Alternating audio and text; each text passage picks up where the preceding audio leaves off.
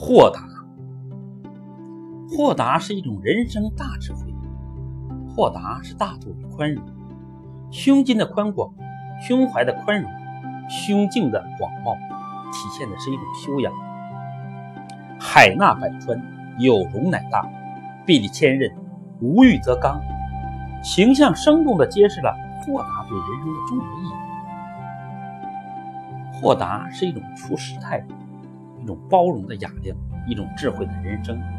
豁达之人对待事物常常不以物喜，不以己悲；对待名名利常常得之泰然，失之泰然；对待生前常常身稳如山岳，心静如止水；对待困难常常一蓑烟雨任平生；对待不公常常任凭风浪起，稳坐钓鱼船。一个人一旦真正拥有豁达，就会超凡脱俗，一往直前。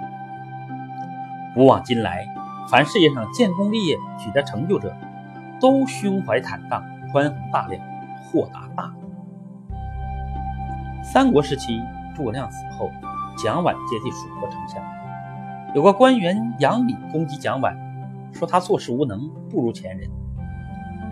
有人主张判杨敏不敬之罪。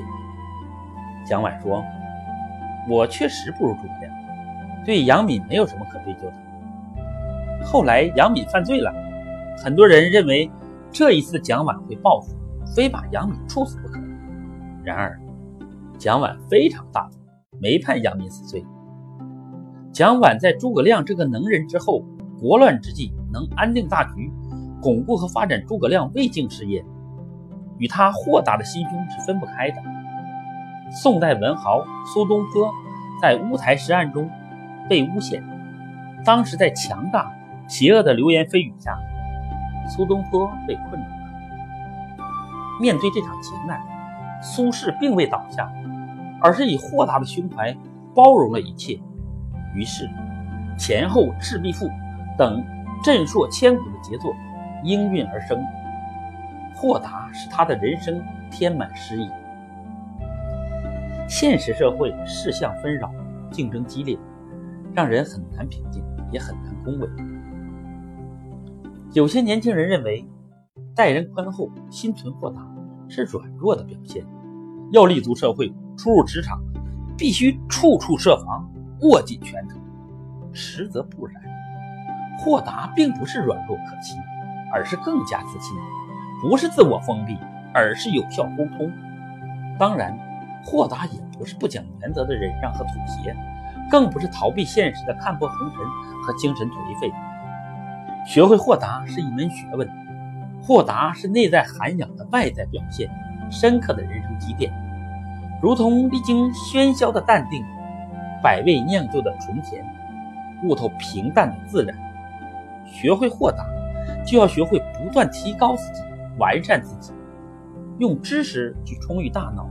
陶冶情操，净化心灵，启迪思维，开阔视野，提高境界，使自己置身于一种高屋建瓴的思想高度，一种高瞻远瞩的人生层次。